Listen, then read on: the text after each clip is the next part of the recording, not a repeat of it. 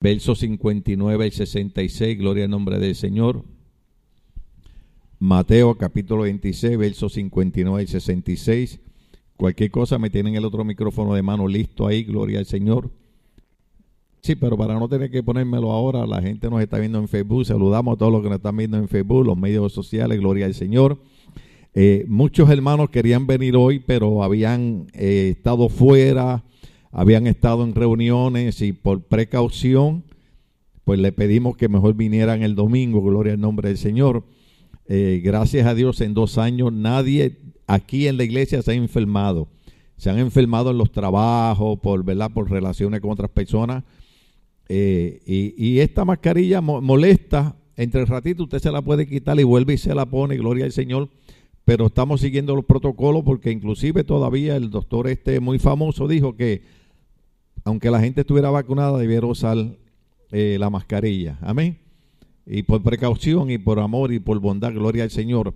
Nuevamente saludo, no sabía que había tanta y tanta y tanta gente que nos veía por las redes sociales. Luis me enseñó el mapa de una compañía que va siguiendo a las personas que nos ven. Eh, les agradecemos, sabemos que hay muchísimos buenos pastores, muchísimas buenas iglesias. De hecho, creo que todos los pastores, todas las iglesias son buenísimas, pero es un honor que usted saque tiempo para sintonizarnos nosotros. Veo por ahí a, Adriana y a Eduardo, gloria al Señor, bienvenido, gloria al Señor, gloria a Cristo, alabado sea el Señor. Ellos congregan con un pastor muy amigo mío, una muy buena iglesia, gloria al nombre del Señor, aleluya, gloria al Señor. Pero cuando no hay culto allá, pues usted puede venir aquí, no hay ningún problema. Y cuando no tenga culto aquí, me voy para allá. Alabado sea el Señor. Es que yo no puedo ir a ninguna iglesia porque me ponen a predicar. Y ahí me gusta a veces escuchar a otros predicadores, gloria al nombre del Señor. ¿Cuántos saben que cuando tomamos la cena hay un simbolismo y un poder espiritual más allá de nuestros conocimientos? Cuando usted come ese pan, eso simboliza el cuerpo que fue molido por nuestros pecados y dice, por cuyas heridas fuiste sanado. Y ese juguito de uva simboliza que la sangre de Cristo nos limpia de todo pecado. Ahora yo quiero que usted ponga su mente en esta posición. De este momento en adelante yo estoy limpio de todo pecado. Y por el cuerpo molido por Cristo en la cruz de Calvario, mi salud ya está puesta en mi cuerpo. Amén, gloria al Señor. Voy a hacer corto en el mensaje, gloria a Cristo para siempre, Mateo capítulo 26, verso 59. Eh, hay varias razones. Número uno, quería cantar. Pero parece que el Señor no quiere que yo les agrie la vida porque se me perdió el cántico que tenía en YouTube. Eh, a menos que lo encuentren por ahí, lo tenía con la letra. Es que yo soy de la época de los viejitos y a mí me gustan esos himnos bien tranquilos, usted sabe. Iba a cantar ese himno que dice, a solas al huerto yo voy, cuando duerme aún la floresta. Pero se me, se me perdió la, la, la música, gloria al Señor. Así que el Señor parece que quiere que vayamos mejor al mensaje. Gloria a Cristo para siempre. Todos somos de casa, alguien nos visita por primera vez. Todos somos de casa. Qué lindo, gloria al Señor. Hoy es un día especial. Quiero tocar Mateo capítulo 26 porque las redes sociales que hay que usarlas son muy importantes, son valiosas. Lo que hemos dicho es no dejarnos esclavizar de ellas, pero hay que usarlas, ¿verdad? Porque tenemos que estar actualizados, tenemos que estar al día. Pero esta semana, eh, ahorita se lo iba a enviar a los muchachos, pero no quise enviárselo porque ya le envié una foto que ya mismo la vamos a poner, la vamos a leer. Pero este muchacho eh, pone en, en, Facebook, por así decirlo, ¿verdad? Eh, no vamos a decir nada malo, espero que no me borren, que él dice que Jesucristo no es Dios. ¿Qué fue lo que yo dije? Él dice que Jesucristo no es Dios. Bueno, quieren que cambie el micrófono. Yo, yo me sujeto, hermano. Ya, sí. Al Señor. Es, es que se, y me dieron uno de niño. Ahora, ahora, ahora, ahora estamos. Gracias, gracias, gracias.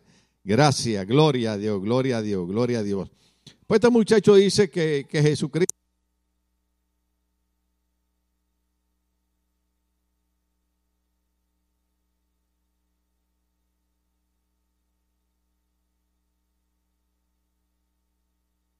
cuando pasaba algo así, que los micrófonos daban problemas, empezaban a aplaudir. Aplauda. Aplauda. ¿Usted sabe por qué ellos aplaudían? Porque decían que cada vez que había oposición un culto era porque la gloria de Dios se iba a derramar. Aleluya. Nada va a impedir porque Jesucristo no usaba micrófono para predicar. Eso somos nosotros que nos creemos demasiado, pero Cristo no usaba micrófono para predicar. Yo no necesito micrófono para predicar. Si los boricos hablamos más duro que, que, que nadie, gloria al nombre del Señor. Pero había, había, había un pasaje que yo quería eh, tocar aquí en la, en la foto que los muchachos habían puesto, pero ahora sí tendría que ir, tendría que ir a, a, Facebook un momentito, porque la pastora dio la Santa Cena. Póngame en el cuadro donde Jesús está solo antes de leer Mateo capítulo 26. Esto, esto no lo hacemos para molestar a nadie, esto lo hacemos porque eh, eh, llama la atención, llama la atención, lo puso un pastor amigo mío eh, eh, que siempre estamos comunicados, gloria al nombre del Señor. Entonces, eh, en ese cuadro, ¿qué faltan ahí? Los discípulos no están ahí, está, Jesús está solo. Entonces, dice este pastor, si la Santa Cena hubiera sido en estos tiempos y los discípulos fueran como la iglesia del siglo XXI, Pedro diría, Perdón, Señor, es que tuve que atender unos negocios. Juan diría, es que me vinieron a ver mis amigos. Santiago diría, ayer me dormí tarde viendo una serie y ya no me paré para ir. Andrés diría, es que hacía mucho frío.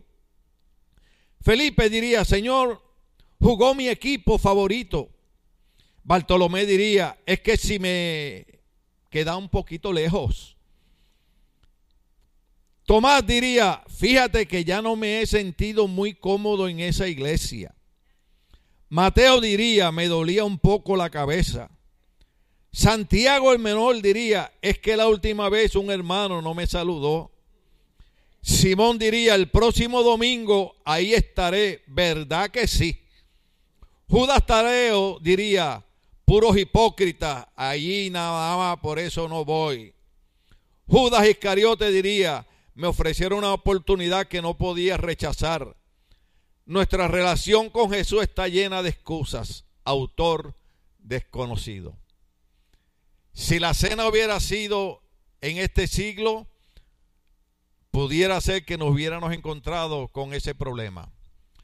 La razón es que la gente ha ido perdiendo. Yo iba a pasar otro video porque hoy estuve viendo la, la procesión claro, nosotros respetamos cada ideología religiosa, eh, tenemos nuestra manera de pensar a nivel bíblico, pero culturalmente me llamaba la atención, estaba viendo la procesión de Guatemala, en la antigua Guatemala, y le decía a Cindy, fíjate, lo bueno de eso es que de todas maneras sigue enviando un mensaje de que hay que recordar que un día, sin Cristo tener que hacerlo, dio su vida por nosotros en la cruz del Calvario.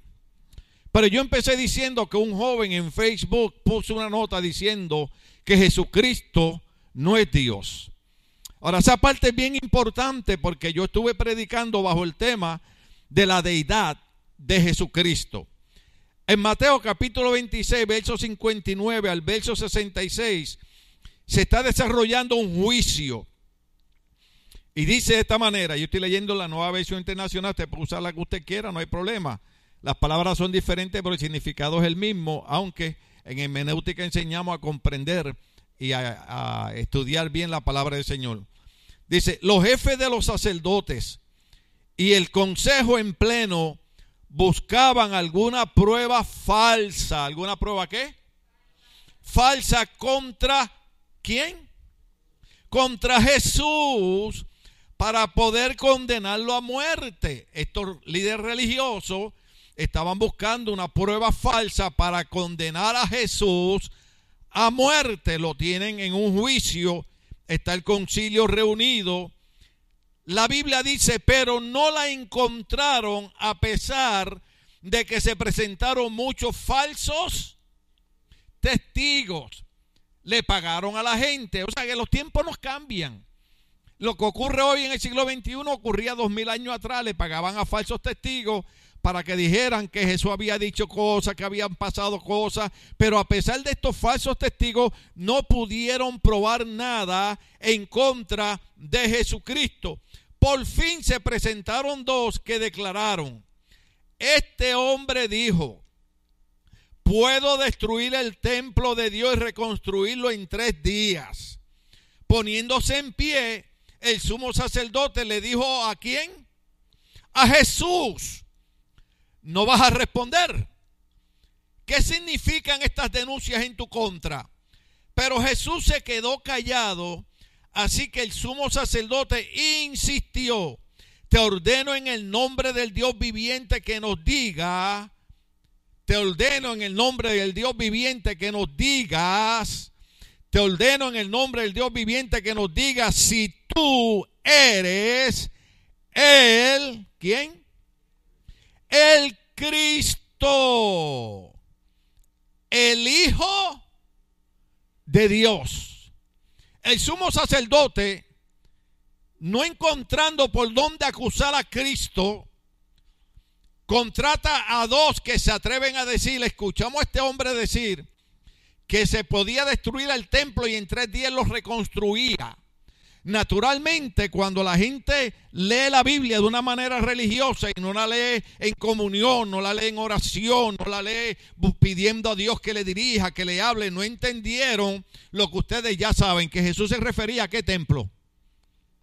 A su cuerpo. Porque la Biblia dice que nuestro cuerpo es templo del Espíritu Santo. Y él decía, destruyan este templo y en tres días yo lo, levanto porque él se refería a su templo de que él sabía que lo iban a matar, pero a los tres días se iba a levantar entre los muertos. Y si yo escuchara a mi pastor diciendo que Cristo había dicho que los tres días lo mataban y a los tres días se levantaba entre los muertos, yo estaría aplaudiendo, yo estaría diciendo, gloria a Dios, yo estaría diciendo, ese es mi Señor, ese es mi Salvador, ese es el que la muerte no lo venció en la cruz del Calvario. Nosotros no estamos en una religión, hermano. Nosotros no estamos en una, en una, en una creencia loca. Déjeme decirle, si alguna época es importante entender que Cristo es el Hijo de Dios, es ahora. Porque la gente está engañada por los medios sociales, la gente está engañada por las religiones. Pero este sumo sacerdote le, le, dijo, yo te ordeno en el nombre del Dios viviente que tú me digas si verdaderamente tú eres el Cristo, el Hijo de Dios. Hay ciertas cosas que hay que comprender. Las leyes de interpretación bíblica nos enseñan a comprender las culturas y las épocas. En nuestra época hablamos de una manera, en la época de Cristo se hablaba diferente. Entonces hay ciertas cosas que a veces nosotros leemos en la Biblia y las entendemos de una manera que no es la manera en que Cristo quiso que se entendieran. Los judíos, los, los sacerdotes, los fariseos, entendieron lo que Cristo quiso decir. Y fíjese de la manera que Cristo contesta. ¿Cuántos están aquí todavía? Pero Jesús se quedó callado, así que el sumo sacerdote insistió, te ordeno en el nombre del Dios viviente que nos diga si eres el Cristo, el Hijo de Dios. Jesús respondió de esta manera, tú, tú, tú lo has dicho. Ahora, esa parte es importante, porque recuerden que no hay ninguna prueba, ninguna razón por la cual condenar a Cristo. Entonces, ellos están tratando de buscar algo que para la cultura de ellos es una blasfemia. Y ellos están tratando de, de hacer que Cristo blasfeme diciendo, yo soy Dios. Sin embargo, Cristo en su sabiduría contesta y dice, tú eres el que ha dicho que yo soy el Hijo de Dios. Oye, yo no sé usted, pero ya a mí me está gustando esto, me están dando ganas de predicar. Queremos que nos digas si eres el Cristo, el Hijo de Dios. Tú lo has dicho, respondió Jesús. Pero yo les digo a todos, oiga esta parte, de ahora en adelante verán ustedes al Hijo del Hombre sentado a la derecha y en la Biblia la diestra la derecha significa poder y autoridad. En el libro de los Hechos, cuando estaban matando a Esteban, el primer mártir, que le caían a pedrada, él dice que levantando sus ojos al cielo dice, veo al Padre y a Jesucristo. Y yo expliqué en una ocasión que la Biblia dice que eh, si alguno ve al Padre muere, pero recuerde que Esteban iba a morir. Pero Esteban dijo, yo veo al Padre y veo a Cristo sentado a la derecha del Padre. Oye, iglesia, eh, déjeme ver si usted me entiende al Cristo que nosotros le servimos. O no hay poder en el cielo, en la tierra, ni debajo de la tierra que sea más grande que Él, porque la Biblia dice que ante el nombre del Señor Jesús se doblará toda rodilla en los cielos, en la tierra y debajo de la tierra. Ese es el Cristo que nosotros le servimos. Y Cristo le dice, le puede decir algo, sacerdote, ustedes que conocen las escrituras, ustedes que conocen a Moisés, les voy a decir algo. Ustedes están diciendo que yo soy el Hijo de Dios. Y sabe que les voy a añadir algo más. Un día. Oh, aleluya. Oh, ahí está. Ahí está. De, de ahora en adelante, ustedes verán Uh, aleluya. Al Hijo del Hombre. Ahora, recuerde que a Jesús se le llamaba el Hijo del Hombre porque él era descendiente de la familia de David. ¿Se acuerdan del rey David? Ustedes verán al Hijo del Hombre sentado. Gracias por la silla. ¿Usted sabe lo que significa esto? ¿Usted ha visto las películas antiguas de los reyes, de los césares, de los emperadores? ¿Ha visto las películas de Jesucristo? ¿Ha visto a los reyes que siempre están sentados? ¿Ha visto a los reyes que todas las órdenes las dan sentados? Y todo lo que mandan a hacer lo ordenan sentados. Porque, ah, santo, sentado significa yo no tengo que ponerme de pie porque aún sentado yo tengo toda autoridad sobre todo ser humano. Y la Biblia dice que Cristo lo van a ver sentado a la derecha del Todopoderoso. Ese, eh, eh, eh, hermano, déjeme ver, déjeme ver si yo puedo llegar a su corazón, déjeme si puedo llegar a su mente, déjeme si puedo llegar a su alma, el Cristo de nosotros. Está aquí esta noche. Mira, yo prediqué bajo el tema, hay que empezar a venir a la iglesia. Porque ahora en Facebook empezaron a predicar que para servir a Dios no hay que ir a la iglesia. Cuando la Biblia dice, donde hay dos, ¿cuántos? O más reunidos en mi nombre, yo estoy en medio de ellos. Uno, dos, tres, cuatro, cinco, seis, siete, ocho, nueve, diez, once, doce, trece, catorce, quince, seis, ciento noventa, cuatrocientos, ochocientos, novecientos, diez mil, tres mil, cuatro mil. Aquí está el Señor hace rato en medio de su pueblo. ¿Por, qué usted cree que nosotros sentimos, sentimos la presencia de Dios? ¿Por qué usted cree que nosotros sentimos... Eh, ¿Cuánto ustedes han oído un verso bíblico que dice que ante la presencia de Dios tiembla la tierra? A mí, a mí alguien una vez me dijo, oye, pero, ¿por qué tú no te quedas quieto cuando predicas? Y yo digo, ¿tú te has sentado alguna vez encima de un hormiguero? ¿Ah? Porque en Puerto Rico cuando, cuando cantan bombas, bombas son como, como trovadores, ¿no?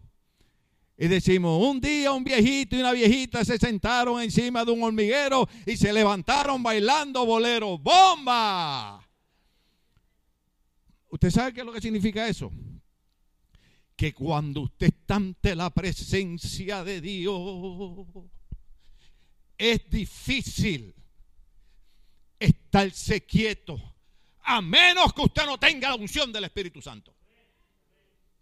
Cuando usted entiende que usted no le está sirviendo a una religión, que usted no le está sirviendo a algo histórico, que usted no le está sirviendo a algo inventado por los hombres, usted le está sirviendo a aquel que dijo, no solamente tú estás diciendo que soy el Hijo de Dios, sino que me van a ver sentado a la derecha, oiga bien, a la derecha del todo, todo, todo, todo poderoso. Oiga, es que la Biblia dice de Dios que la tierra es el estrado de sus pies. Usted, sabe, déjeme decirle algo. Usted sabe que aquí vemos gente que hay lugares a California que nunca hemos ido. Usted sabe que hay lugares en su país que usted nunca ha ido. Mi esposa cuando yo le enseño a Puerto Rico en YouTube, le digo, mira, ese lugar es así. Me dice, pero cuando vamos a Puerto Rico nunca me lleva. Le digo, sí, es que la isla es chiquita, pero cuando estás allá se pone bien grandota. La Biblia dice que la tierra es el estrado de los pies de Dios. Oh, usted no me está entendiendo. Ah, nosotros no le estamos sirviendo a cualquier Dios. No. Nosotros no le estamos sirviendo a alguien que porque Semana Santa estamos celebrando el Viernes Santo. No. Le estamos sirviendo a uno que Cristo dijo, yo me voy a sentar a la derecha del Todopoderoso. Nadie tiene más poder que Jehová, Dios de los ejércitos. Por eso los profetas confiaban en él. David, confiaba en Dios. mire, David confiaba tanto en el Dios Todopoderoso que se metía en los pueblos de los enemigos y los enemigos no lo tocaban. Mire qué cosa. Se levantaron gente y gente y gente en contra de David. En una ocasión David salió a la guerra. Oh, se me fue el tiempo. Seguimos. David salió a la guerra. Y cuando regresó, los enemigos habían secuestrado a las mujeres, los hijos, las hijas. Y todo el pueblo se entristeció y dijeron, por culpa de David, vamos a caer la pedrada, vamos a matarlo. Y la Biblia dice literalmente, oiga bien, por eso es que yo digo, ustedes dicen, este pastor es loco. Es claro, claro.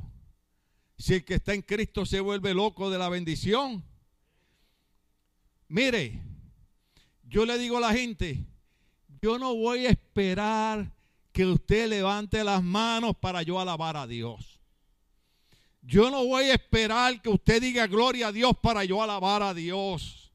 ¿Sabe por qué? Porque los últimos cultos yo le he estado preguntando a la gente y le he estado diciendo a la gente, si han leído el Salmo 100, que dice que cuando entre por los atrios de la casa del Señor, entres con alegría. Y el domingo pasado le pregunté a los hermanos, ¿cuántos tienen dos piernas? Y todos levantaron las manos. Y yo dije, pues si usted entró con dos piernas al culto, debió entrar alabando a Dios. Si usted tiene dos manos, debe alabar a Dios. Si tiene ojos, debe alabar a Dios. Porque eso lo hace el Dios Todopoderoso. Entonces dice, dice la Biblia que, que cuando hablaban de apedrear a David, dice, mas David se fortalecía en el Señor. ¿Sabe por qué David se fortalecía en el Señor? Porque cuando viene el momento de la tribulación, cuando viene el momento del problema, cuando viene el momento de la enfermedad, cuando viene el momento de la contrariedad, la Biblia dice, y usted lo ha oído y se lo sabe de memoria, que la promesa del Señor es, cuando pases por las aguas, las aguas no te negarán. Cuando pases por el fuego, la llama no arderá en ti. Es más, la Biblia dice, Jehová condenará toda lengua que se levante en juicio en contra tuya. ¿Usted sabe lo que significa eso? Que los hijos de Dios caminamos así. Ay, qué creído el pastor. a Dios. ¿Y que usted cree de un príncipe de Dios? ¿Ah? Hay cristianos que son tan humildes, caminan así. Yo soy hijo de Dios. ¿Usted, ¿Usted sabe lo que significa? Que no importa, yo sé lo que estoy hablando, no importa con lo que el diablo te tire, el que está sentado a la diestra del Todopoderoso prometió y dijo, en el mundo tendrás aflicciones. Es más, es más, puse una mala palabra aquí. En el mundo te dará el COVID. Pero confiad porque yo he vencido al COVID. Sea Dios glorificado. El Dios Todopoderoso. Tú lo testificaste los otros días. Estuviste un mes con COVID en el hospital. Y aquí está, aquí está tocando y cantando a Dios, fortalecido en el Señor. Sea el nombre de Dios glorificado. Oh, aleluya. A mí me metieron al hospital porque me dio el COVID a principios de año. ¿Usted sabe eso?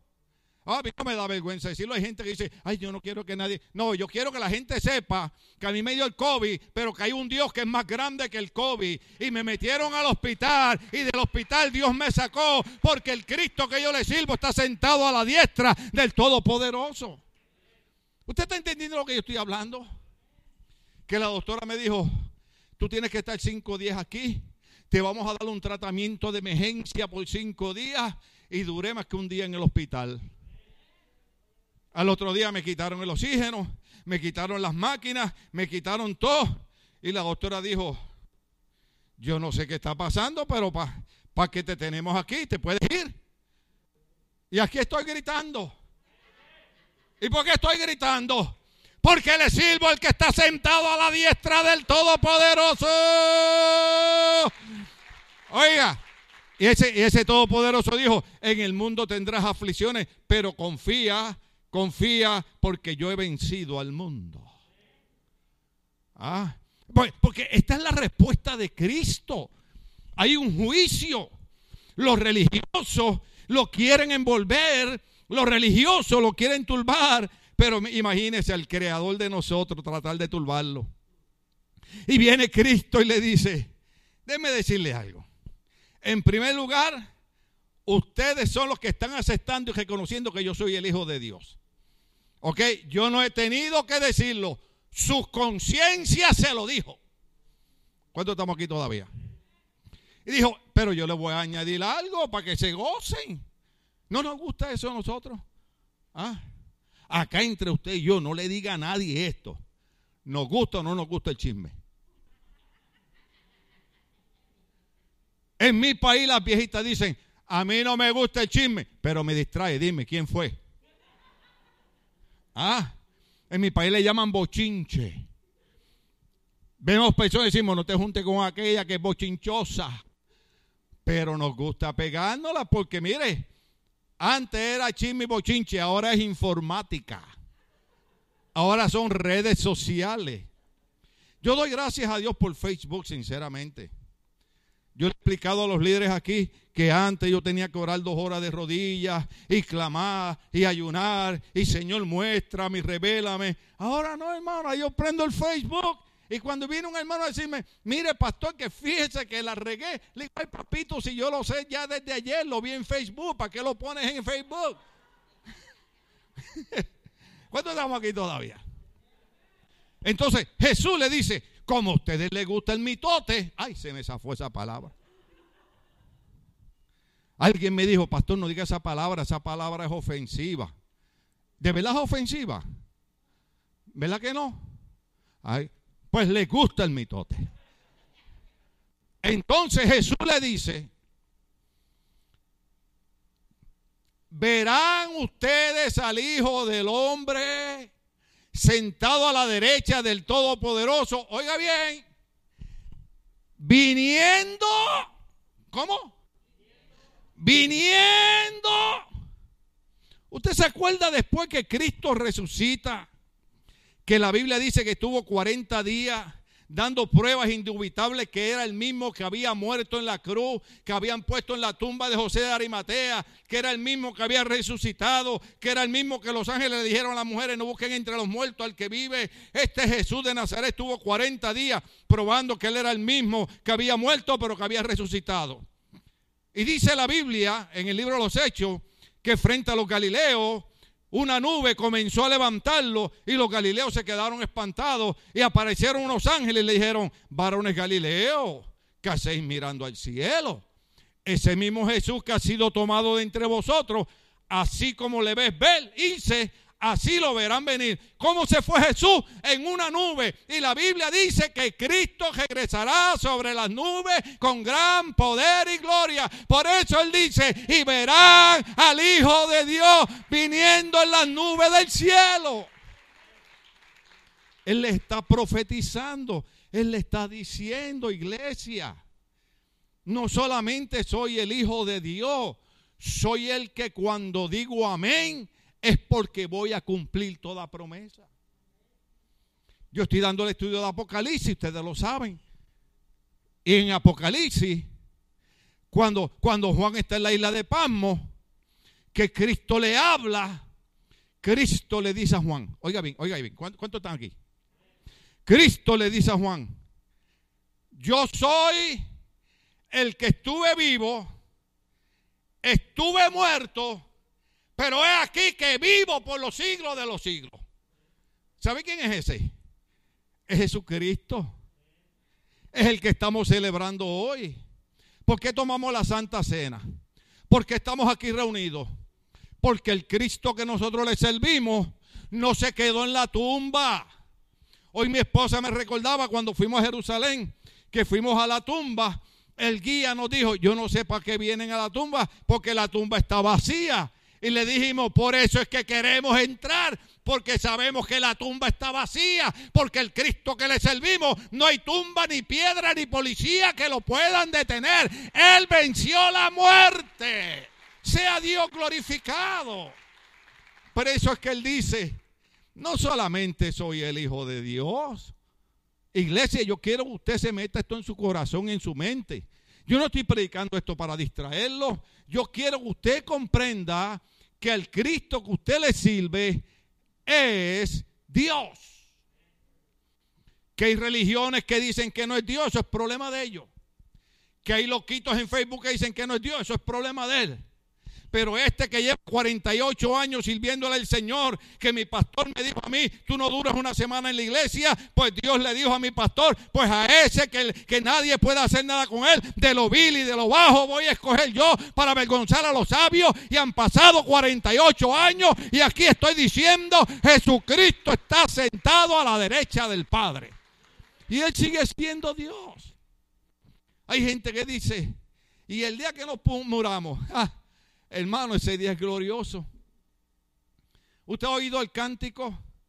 Cuán gloriosa será la mañana cuando venga Jesús el Salvador. Las naciones unidas como hermana, bienvenida daremos al Señor. ¿Usted, usted ha oído el otro? Cuando allá se pase lista, cuando allá se pase lista, cuando allá se pase lista. Claro, yo voy a decir mi nombre completo para aquellos que no lo saben. José Alberto Mejías Rivier, alias Tim Bellota. Ah, esa no lo sabían. Solo mi esposa sabía esa. ¿Ve? Una vez en la televisión me dijeron, ¿y por qué te decían así? Le digo, yo no puedo decir por qué, porque de, hay veces que, que de donde Dios te saca hay cosas que tú tienes que llevártelas a la tumba contigo. ¿Cuántos saben eso?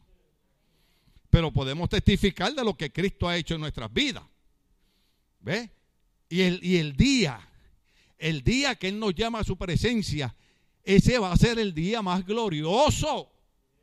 Porque usted cree que Esteban, lo repito, cuando moría, moría contento.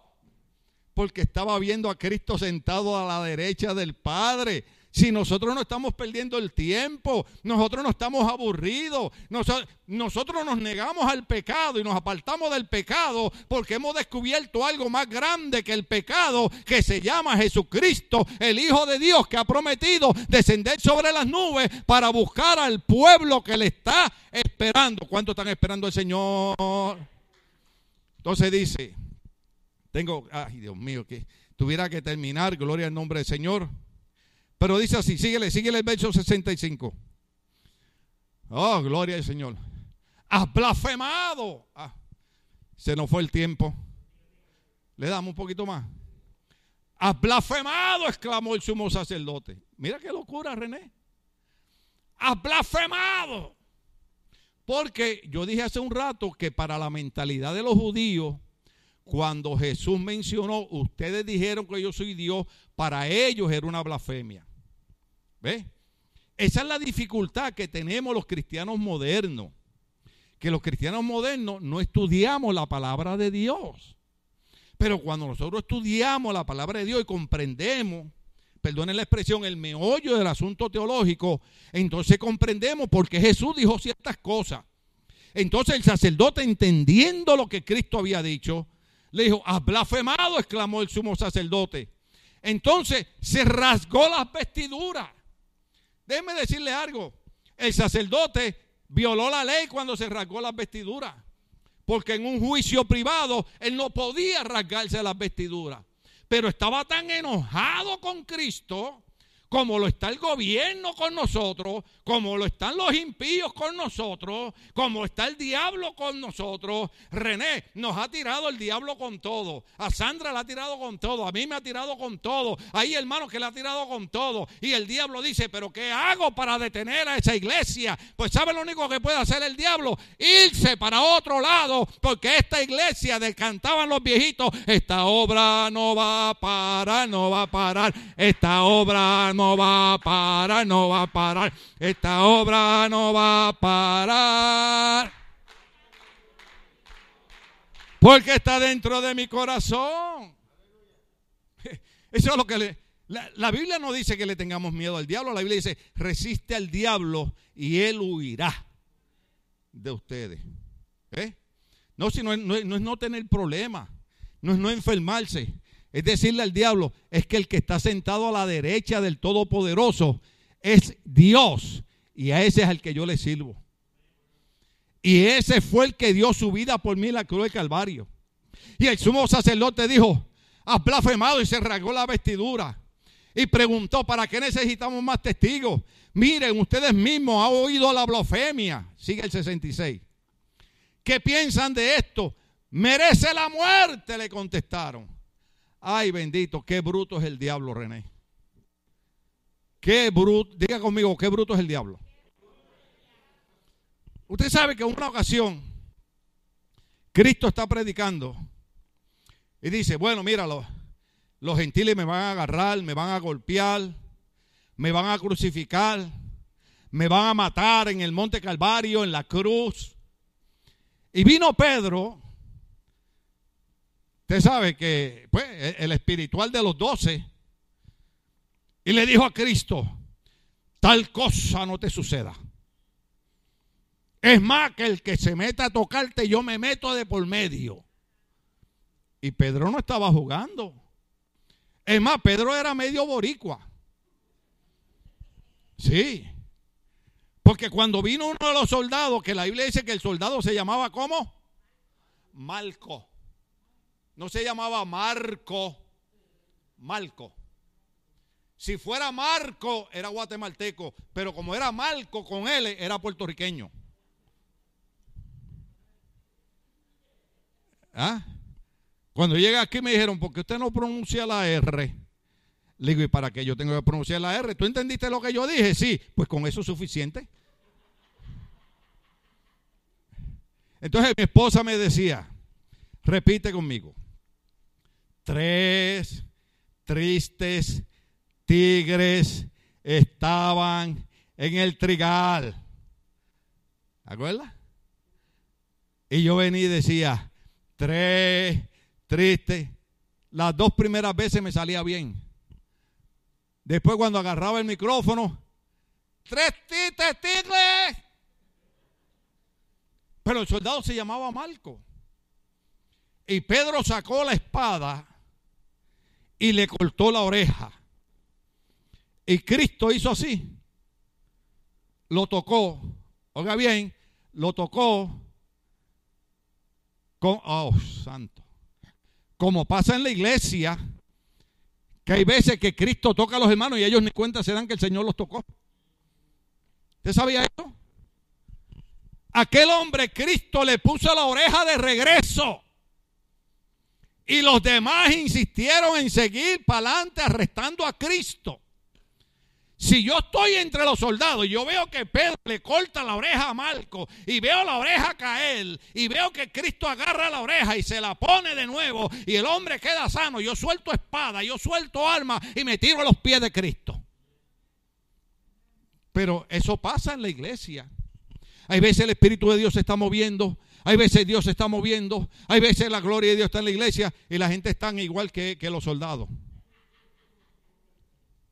¿Ah? Pero Pedro dijo, no, no, no, no. El que se meta contigo se mete conmigo. Oye, yo no quiero que el Señor me diga a mí lo que le dijo a Pedro. Me quedan 30 segundos, ¿los puedo usar? Y el Señor le dijo a Pedro, Pedro, guarda la espada porque el que a hierro mata, a hierro muere. Entonces, el Señor le dijo a Pedro, cuando Pedro le dijo, no voy a dejar que te maten, el Señor le dijo, apártate de mí, Satanás. ¿Cuántos están aquí todavía? Satanás le dijo. Dios reverendo Lázaro Santana estaba aquí predicando y dice que había un pastor en la iglesia predicando y se metió un borracho. ¿Y usted sabe cómo son los borrachos? Y empieza el borracho ahí atrás a molestar. Y el predicador le empieza de acá. Fuera, Satanás. Satanás, que te vayas. Y se levantó el borracho y le dijo, mire, pastor, yo me voy a ir, pero mi nombre no es Satanás, es Santana. Y se fue. ¿Eh? Pero, pero, pero Cristo le dijo a Pedro, apártate de mí, Satanás, porque tú no ves las cosas de Dios, ves las cosas de los hombres. ¿Usted sabe por qué razón? Ponme el verso para atrás, ponme el verso para atrás, que ahí voy a terminar. Tenía tres versos más, pero ahí voy a terminar. ¿Sabe lo que dijo el sacerdote? Merece la muerte. Qué gran, qué gran revelación. ¿Para qué usted cree que Cristo vino a este mundo? A morir por nosotros. Cuando el hombre dijo merece la muerte, le tocaron música a Jesucristo. Por eso es que Cristo le dijo a Pedro, apártate de mí, Satanás, porque a eso fue a lo que yo vine. Yo vine a morir por ustedes, porque ninguno de ustedes puede pagar por su salvación ni por sus pecados. El único que puede morir porque tiene la sangre limpia y su vida limpia de pecado soy yo, el cordero inmolado, que moriré por cada uno de ustedes en la cruz del Calvario merece la muerte. ¡Qué chiste! ¡Qué gran revelación! Merece la muerte. Y Cristo dijo, siento gozo en mi alma y gozo en mi alma. Y, porque usted sabe qué? Cristo dijo, mientras más rápido yo llegue a la muerte, más rápido esta gente se salva. Déjeme decirle algo. Yo sé que lo que voy a decir suena feo, Usted puede estudiar toda la teología que usted quiera, pero cuando Cristo derramó su sangre en la cruz del Calvario, estaba pensando en mí. Yo no sé en usted, pero estaba pensando en mí. Cristo dijo, del barrio que es este, de la familia que es este, necesita que yo muera por él. ¿Habrá alguien más que necesitaba que Cristo muriera por ellos? ¿Ah? Cristo murió por cada uno de nosotros. ¿Sabe por qué? Porque el apóstol Pablo dijo que nosotros éramos enemigos de Dios y estábamos destinados y condenados a una eternidad separada de Dios. Cuando Cristo muere por nosotros. Romanos capítulo 5, verso 1 dice, justificados pues por la fe, tenemos paz para con Dios por medio de Cristo nuestro Señor. La Biblia dice en el libro de Hebreo que Cristo vive eternamente para interceder por nosotros. Cada vez que nosotros fallamos, cada vez que nosotros pecamos, cada vez que la regamos y el Padre nos va a cortar la cabeza, Cristo le dice, Padre, recuerda la cruz en el monte Calvario. Recuerda aquel cordero inmolado que derramó la sangre por Gio, por José, por cada uno de los hermanos que estamos aquí. Nosotros no le estamos sirviendo a Dios porque somos ignorantes o tontos o no sabemos. Le estamos sirviendo a Dios porque la Biblia dice, hay algún sabio entre ustedes, busca a Dios. Hoy no estamos celebrando un evento histórico. Hoy lo que estamos recordando que el Cristo que le servimos es Dios y que Él prometió, no solamente voy a estar sentado a la diestra del Padre. Mire, ay Dios mío, Señor, quiero terminar ya. En el reino de los cielos hay 24 ancianos que tienen coronas de oro. Y cuando pasan por frente de Cristo, se tiran de rodillas se quitan la corona y la ponen a los pies de Cristo y le dicen, digno eres de recibir toda gloria y de toda honra porque tú eres el cordero inmolado. ¿Sabe lo que significa eso?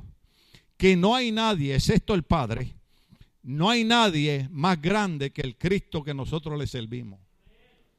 ¿Por qué tú crees que el diablo quiere que tú te canses de venir a la iglesia? ¿Por qué tú quieres que el diablo se canse de tú leer la Biblia? Porque el diablo sabe que donde hay todo poder y toda autoridad, es más, estoy terminando.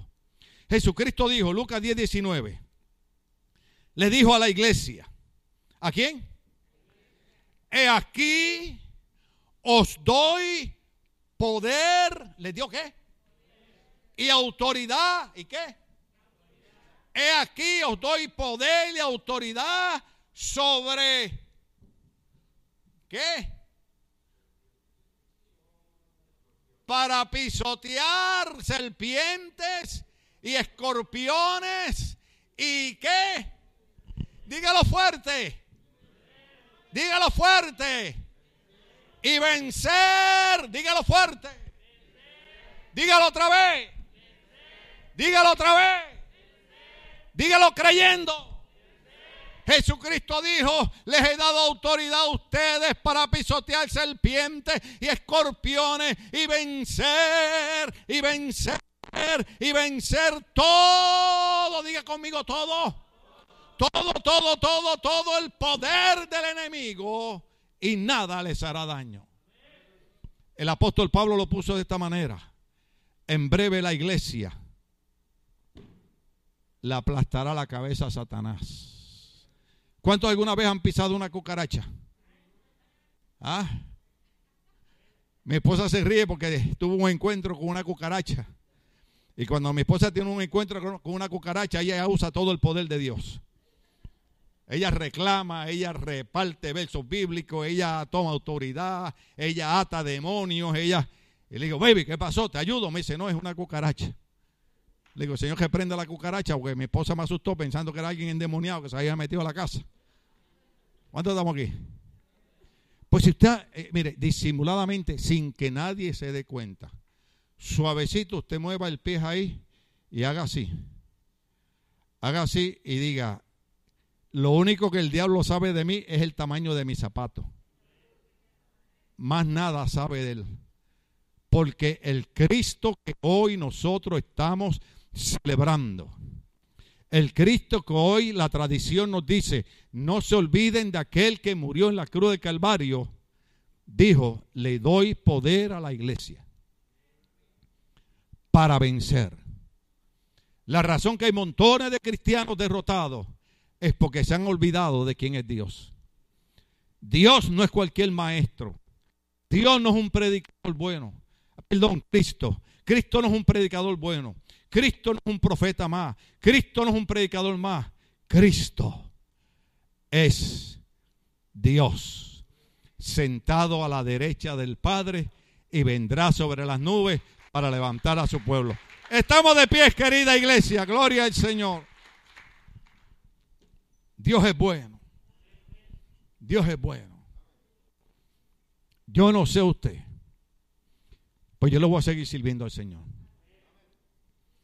En mi país decimos, he pasado la salsa y el guayacán. Eso significa que qué más va a pasar usted. ¿Ok? No le pregunta a mi esposa, porque si le pregunta a mi esposa por las cosas que yo paso, usted llora. Cuando mi esposa le, le dice a usted, dele gracias a Dios que el pastor predicó, es porque mi esposa sabe que el diablo me tira con todos los hierros. Pero al diablo se le olvidó algo. Al diablo se le olvidó algo. ¿Qué yo dije? ¿Sabe que se le olvidó él? Que la Biblia dice que el que está en nosotros es mayor que el que está en el mundo. Y que lo nacido de Dios vence al mundo. ¿Sabe que se le olvidó el diablo? Que la Biblia dice, Jehová es mi luz y mi salvación. Jehová es la fortaleza de mi vida. ¿De quién he de temer? Él no es una historia más. Él es el Hijo de Dios y merece un aplauso en esta noche.